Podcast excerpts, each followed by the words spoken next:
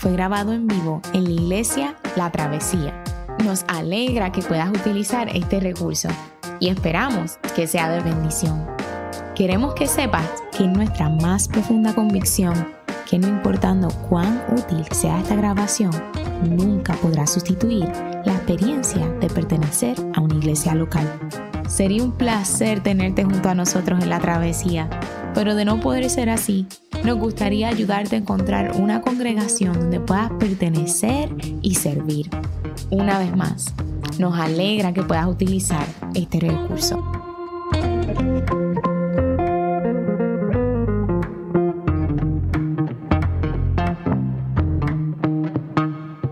El pasaje de esta mañana se encuentra en el libro del profeta Isaías, capítulo 61, versículos 1 al 11. Y la palabra del Señor dice así, el Espíritu del Señor omnipotente está sobre mí, por cuanto me ha ungido para anunciar buenas nuevas a los pobres. Me ha enviado a sanar los corazones heridos, a proclamar liberación a los cautivos y libertad a los prisioneros a pregonar el año del favor del Señor y el día de la venganza de nuestro Dios, a consolar a todos los que están en duelo y a confortar a los dolientes de Sión.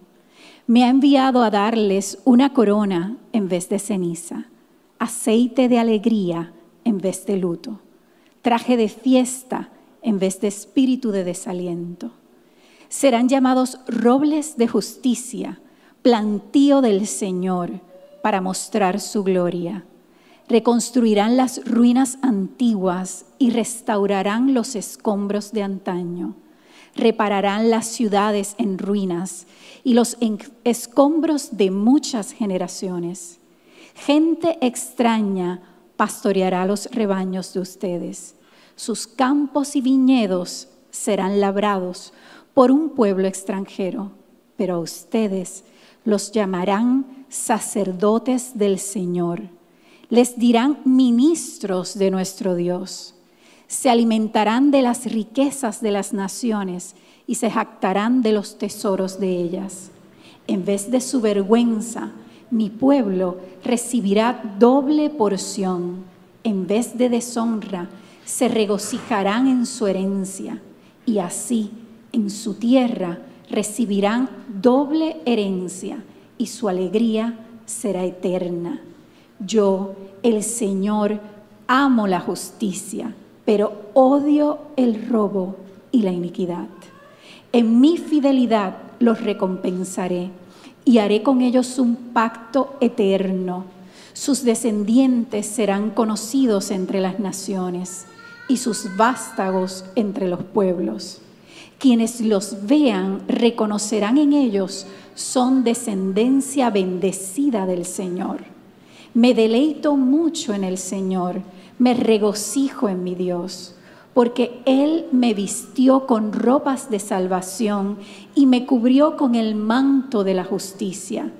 Soy semejante a un novio que luce su diadema o a una novia adornada con sus joyas porque así como la tierra hace que broten los retoños y el huerto hace que germinen las semillas, así el Señor omnipotente hará que broten la justicia y la alabanza ante todas las naciones.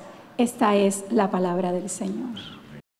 Estamos en una serie de sermones y este es el último sermón, el último sermón de la serie de los cánticos del siervo.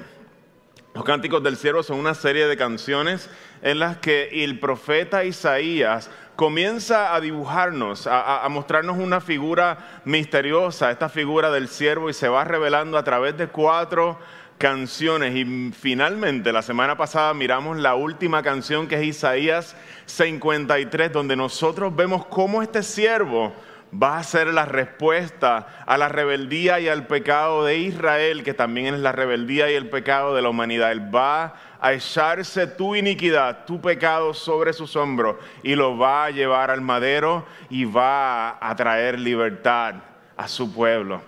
Hoy tenemos una ñapita. Les digo que esto no es una canción del siervo, es una ñapita. Isaías 61 no se considera un cántico del siervo, pero sí en Isaías 51 escuchamos nuevamente al siervo dirigiéndose al pueblo que está en cautiverio. El contexto, el profeta Isaías, quien vive en el año cerca del 740 antes de Cristo, y eso es mucho tiempo, eh, ha pasado, ha llovido mucho de allá para acá, va a hablar a una generación futura desde la perspectiva que él habla, una generación que va a pasar el cautiverio en Babilonia 140 años luego de la vida de Isaías. Este pueblo va a ser llevado a el cautiverio por su infidelidad. El primer capítulo de Isaías, si usted tiene el break de leerlo en su casa, le describe de manera gráfica la condición de este pueblo. Dice que tiene llagas desde la coronilla hasta los pies. Es un pueblo maltratado, es un pueblo que ha sufrido por toda su propia maldad. Y el profeta le va a ofrecer a este pueblo una esperanza y la esperanza de este pueblo que vive cautivo en Babilonia es este personaje misterioso llamado el siervo. El siervo se nos va revelando a través de estas canciones. Y el pasaje de hoy, aunque no es considerado una de las canciones del siervo, sin embargo, nosotros encontramos al siervo nuevamente hablando en primera persona. Y lo interesante del pasaje es que en esta en este no le quiero decir canción porque no es una canción, digamos un poema o en este esta expresión del siervo, el siervo anuncia su misión y su programa de trabajo. Su plataforma de gobierno la anuncia para que cuando Israel lo vea sepa que Él ha llegado. Este siervo no solamente viene a echarse la maldad de su pueblo en sus espaldas y cargar con ella a la cruz.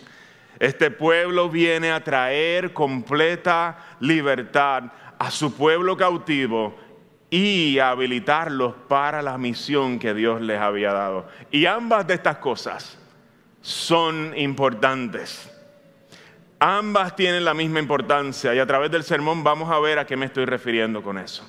Quisiera compartir que en este sermón voy a estar tocando dos puntos. El primero es el programa o la misión del siervo. Y el segundo punto, que lo tengo por acá como en el papel número 10, vamos a ver cuál era eh, la misión del siervo y el segundo punto es el fin de esa misión. No estoy hablando de la misma cosa. Una cosa es la misión y la otra cosa es el fin o el objetivo que desea él alcanzar por medio de esa misión. Nos encontramos nuevamente en el libro de Isaías. A este personaje misterioso, como les dije, hablando en primera persona en los primeros versos del capítulo 61. Y lo primero que comunica a Israel, un Israel cautivo del futuro, es quien le ha enviado. Lee como sigue el primer verso. El Espíritu del Señor omnipotente está sobre mí, por cuanto me ha ungido. El siervo nos comunica quién le ha enviado. Le ha enviado el Señor mismo en rescate de su pueblo. Y no solamente le ha enviado, sino que le ha habilitado para ejercer su misión. ¿Y cuál es la primera parte?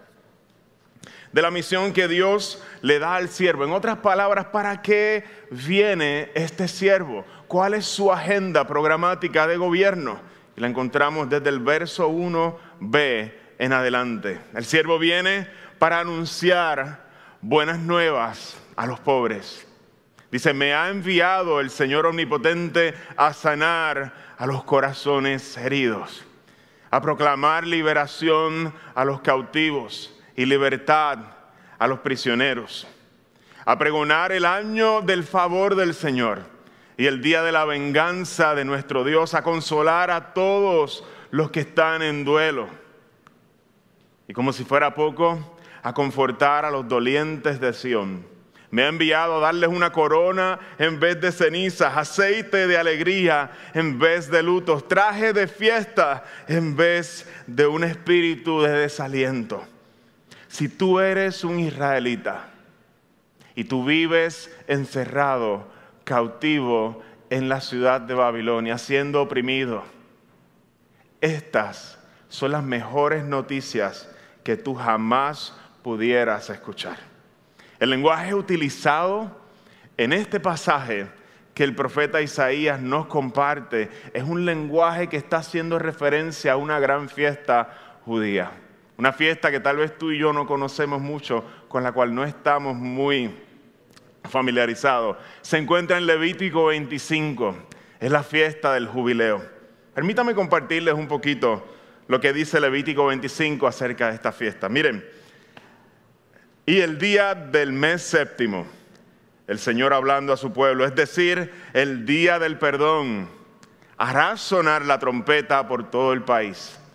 El año 50 será declarado santo y se proclamará en el país la liberación de todos los habitantes. Será para ustedes un jubileo y cada uno volverá a su heredad familiar y a su propio clan. La fiesta del jubileo es una fiesta donde el pueblo judío celebraba cada 50 años. Celebraba, era como un gran día de reposo, una gran fiesta para toda la gente. ¿Y en qué consistía esa fiesta? El año o esa fiesta comenzaba con una declaración de perdón. Si usted va a Levítico 16, vamos a estar dando un poquito de vuelta por ahí, era el día donde se hacía un sacrificio por todo el pueblo, por todos los pecados del pueblo. Se llevaba un animal al lugar santísimo, se rociaba su sangre y el sacerdote declaraba el perdón sobre todo el pueblo. Y ese día Israel celebraba porque había recibido el perdón. Ahora en el día 50 no se acababa ahí el día del perdón. Le tocaba a la gente entonces reaccionar y responder a ese perdón y comenzaban a los que tenían esclavos a soltar sus esclavos.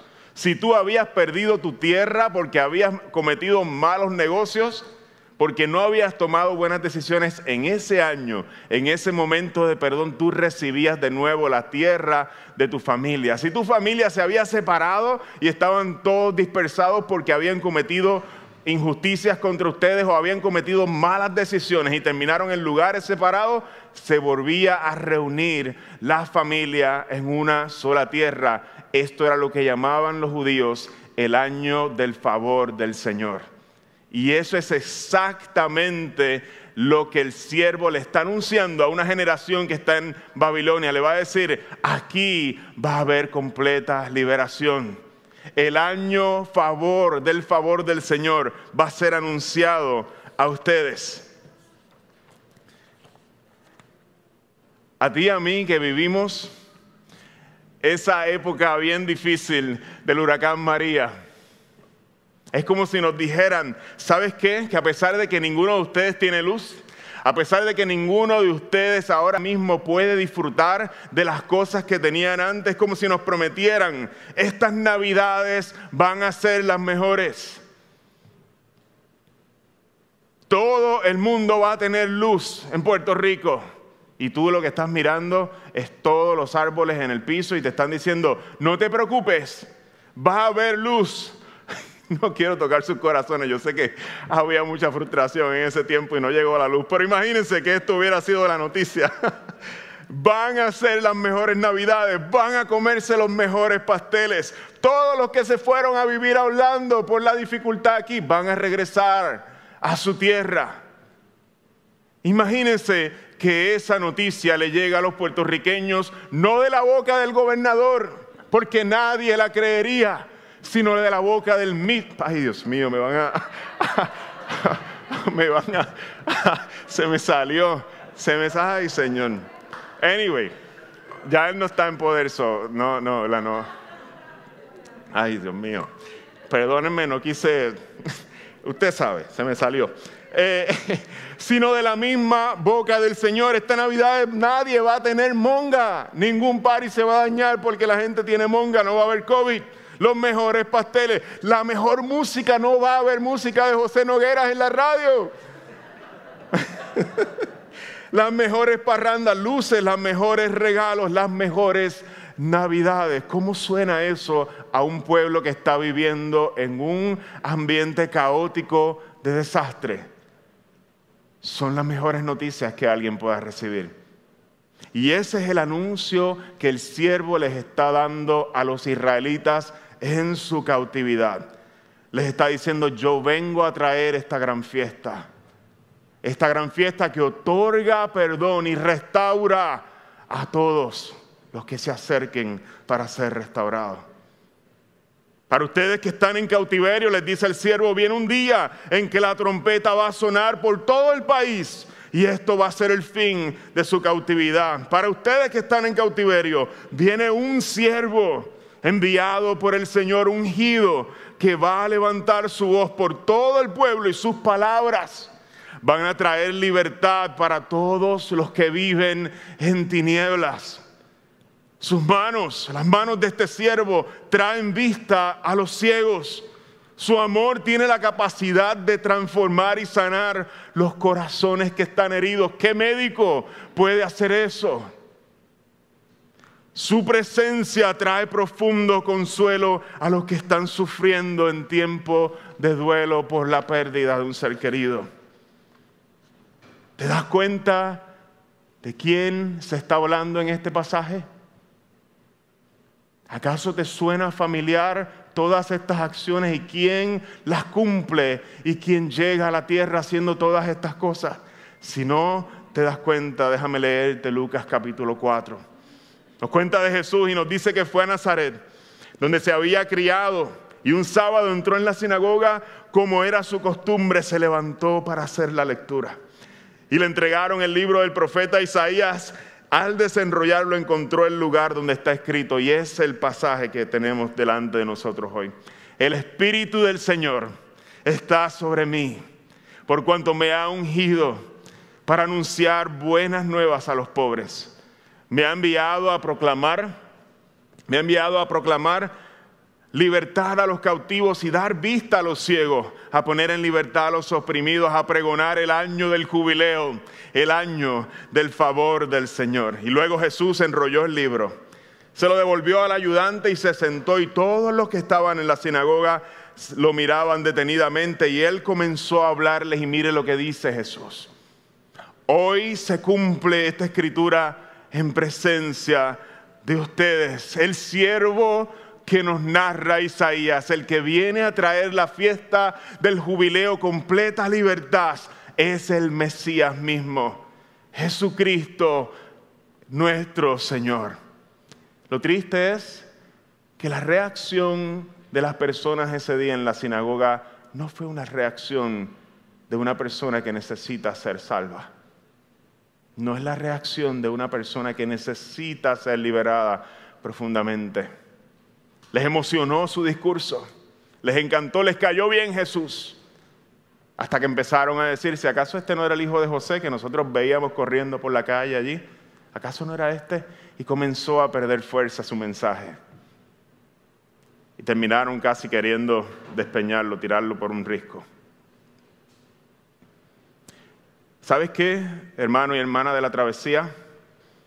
El siervo tiene como deseo venir a sacarnos de la opresión, venir a sacarnos del lodo en que vivimos, venir a transformar nuestras vidas hasta lo más profundo, a ofrecernos aquello que nuestras almas más necesitan, una libertad que ningún gobierno puede ofrecer.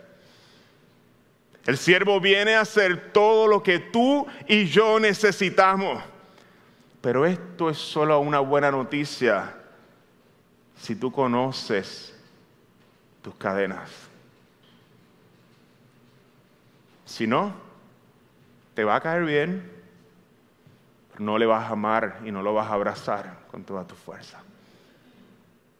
Para quien no puede ver sus cadenas, el anuncio de libertad no son buenas noticias. Parte de ser pastor, a pesar de las dificultades que, tiene el ministerio, hay mucha alegría también.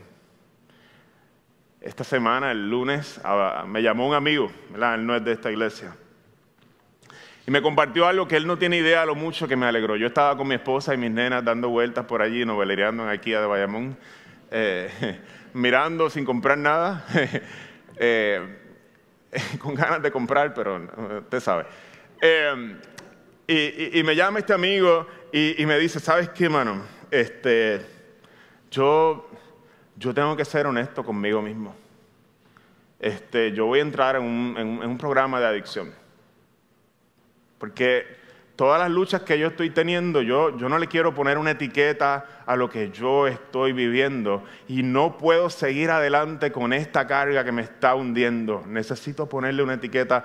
Con lo que yo estoy lidiando es con una adicción. Así que yo voy a entrar en un programa que va a lidiar específicamente con eso. Y tú sabes que cuando uno como pastor escucha esas cosas, tú dices, ay Dios está trabajando, porque tú te sientes en el otro lado de, la llamada que tú estás todo chavado. Así es que tú te sientes. Desde acá, cuando uno mira, uno dice, eso es exactamente el camino que Dios nos ofrece. Ahí está la sanidad. Cuando yo sé que mis cadenas son reales, cuando yo estoy dispuesto a ver mis cadenas, entonces las buenas noticias del siervo se vuelven realmente buenas noticias. Porque yo empiezo a entender cuánto lo necesito. Y esa es mi oración por cada uno de ustedes, esa es mi oración por mí. Que no suavicemos las cosas. Que cuando nos miremos a nosotros veamos y digamos, sí, yo le necesito. Porque quien no puede ver sus cadenas, para quien no puede ver sus cadenas, el anuncio de libertad no son buenas noticias.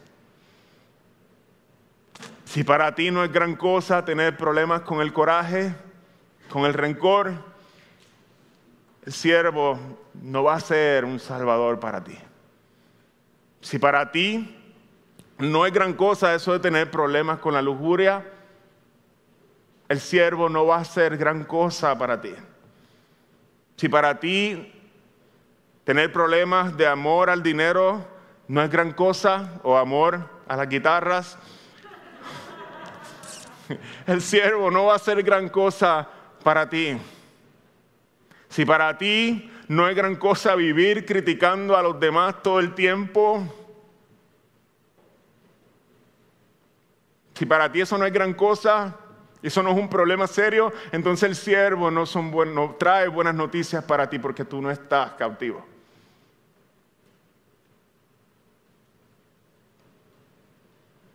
Para muchos adictos, y esto lo digo para la gloria del Señor, es más fácil ver sus cadenas y se convierten al cristianismo allá en la cárcel, se convierten al Señor y los ves predicando por ahí con su Biblia en el brazo y por ahí predicándole a todo el mundo. Ellos entienden lo que es vivir en cadena. Es mi oración que tú y yo no seamos ciegos a nuestras cadenas. Que esposo no seas ciego a tu coraje, necesitas ser transformado, esposa, no seas ciega a tu coraje. No sean ciegos. Hay libertad en Cristo Jesús. Quisiera continuar con el segundo punto del sermón. El fin de la misión del siervo. La misión del siervo viene a traernos libertad a aquellos que estamos cautivos, aquellos cuyas cadenas pesan él viene a libertarnos de eso. Pero ¿cuál es el fin de esa misión? ¿Qué quiere ver Él en nosotros?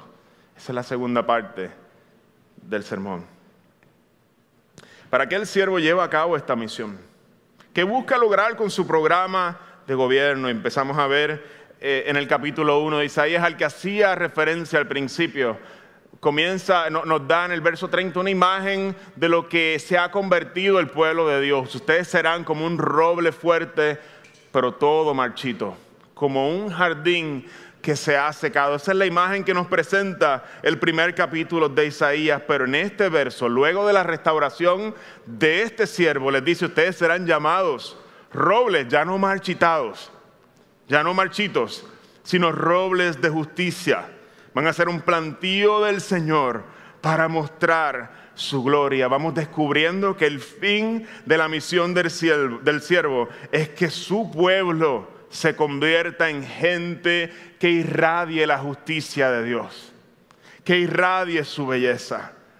Continúa el, profeta diciéndonos, pero a ustedes los llamarán sacerdotes del Señor les dirán ministros de nuestro Dios, se alimentarán de las riquezas de las naciones y se jactarán de los tesoros de ella. El pueblo de Israel, mis hermanos, fue formado con el fin de cumplir con una misión, de ser sacerdotes allá en primera, en, en Éxodo capítulo 19, cuando el Señor los rescata del Egipto y les da su misión, les dice, aunque toda la tierra me pertenece, le dice el Señor a los israelitas, ustedes serán para mí un reino de sacerdotes y una nación santa. El fin de la misión del siervo no solamente es perdonar y rescatar a Israel, sino restaurarlos para que cumplan su misión.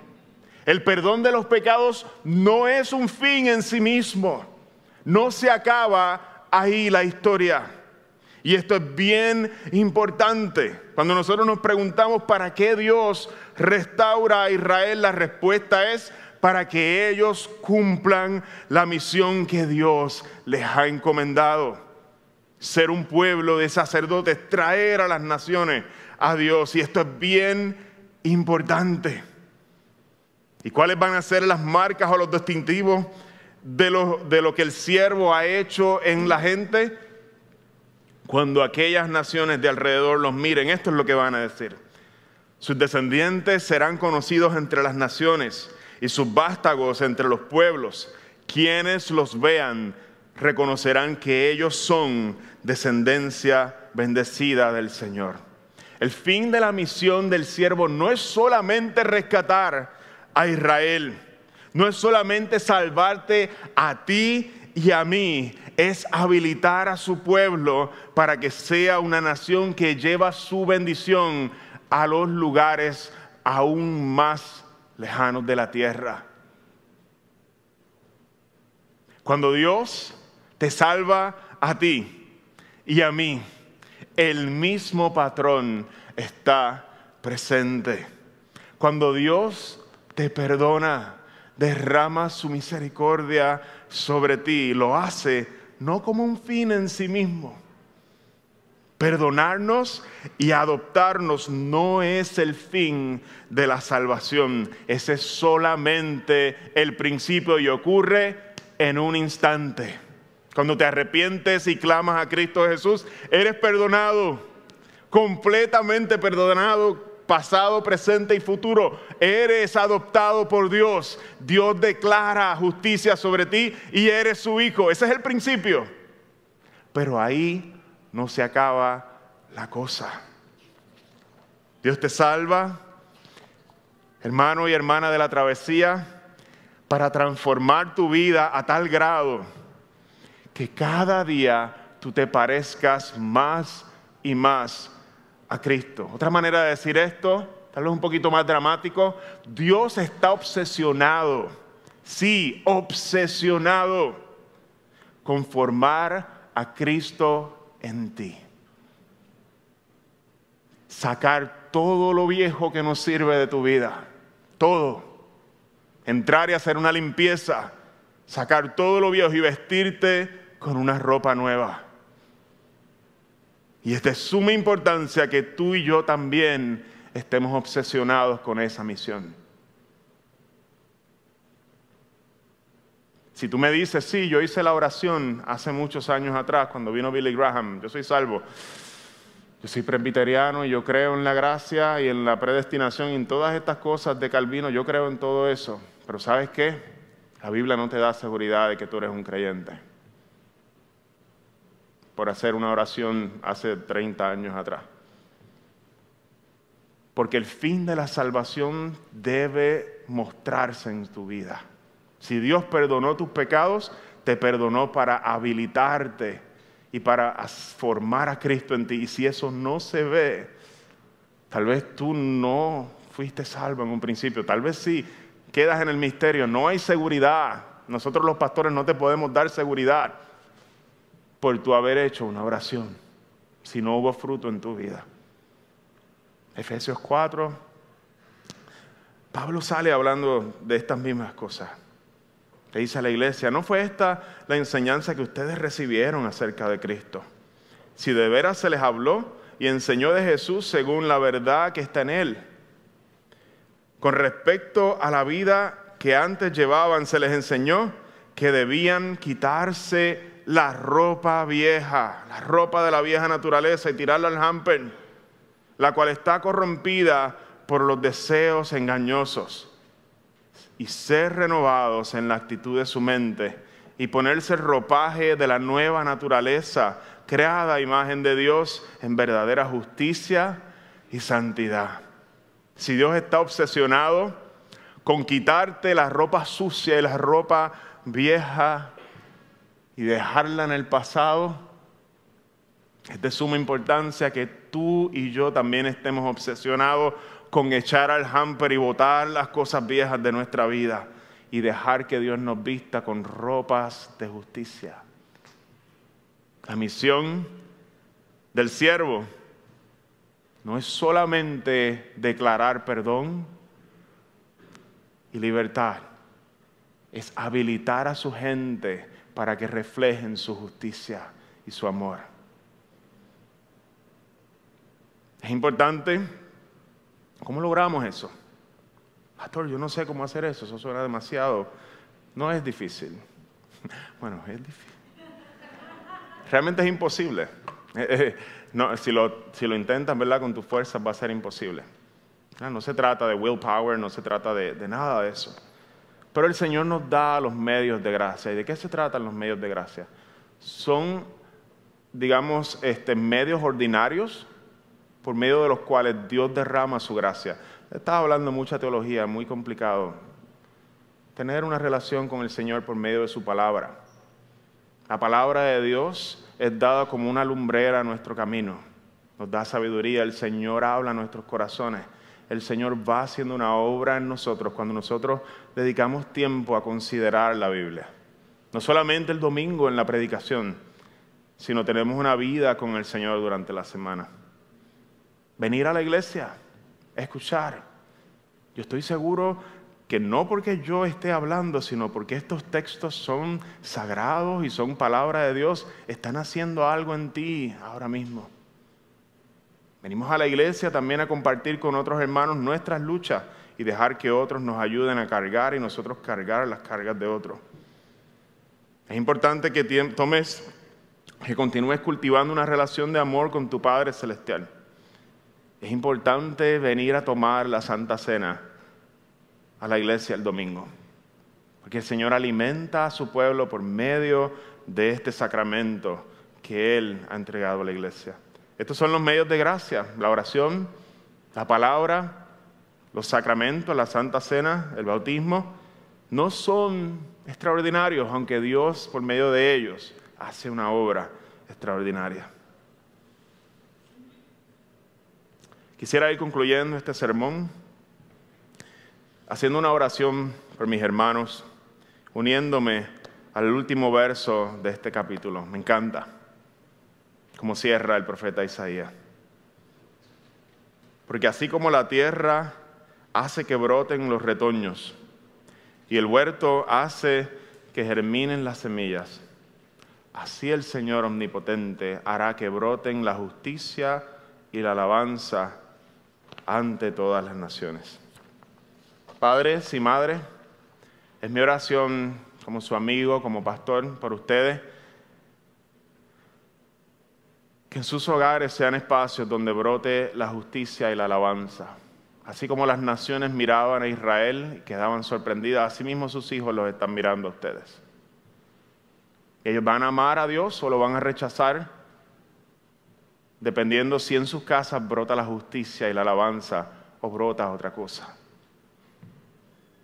Que sus hijos puedan ver a Jesús en ustedes. Es posible hacerlo. Soltero, es mi oración por ustedes, que en sus vidas también brote la justicia y la alabanza de Dios. Que Cristo sea reflejado en ustedes en la manera en que utilizan su tiempo para, para hacer una bendición a aquella gente que los rodea. El fin de la misión de Dios es habilitarlos a ustedes, Iglesia La Travesía, para que sean un pueblo que lleva la bendición de Dios a los lugares donde más es necesitada. No te quedes en el perdón.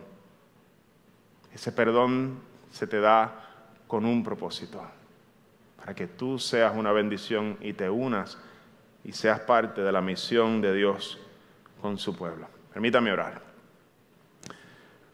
Eh, Padre Santo, gracias por el profeta Isaías.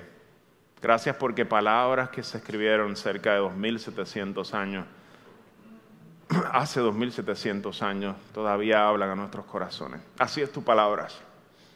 Así es tu palabra. Por eso te adoramos. Señor, te pido que mis hermanos no confíen en la gracia barata que puedan ser receptores de tu bendición y de tu perdón y que ese perdón cree un gozo tan grande que no puedan quedarse en los lugares donde están. No nos dejes ser gente tibia. Ayúdanos, Señor. Ayúdanos y que tu espíritu nos habilite, Señor, para la misión. Hay mucho trabajo que hacer. Los campos están listos para la cosecha. Pedimos estas cosas, Señor, sabiendo que tu poder tu unción nos ayudan a poner nuestras manos en el arado y nos fortalecen. En el nombre de Cristo Jesús. Amén y amén.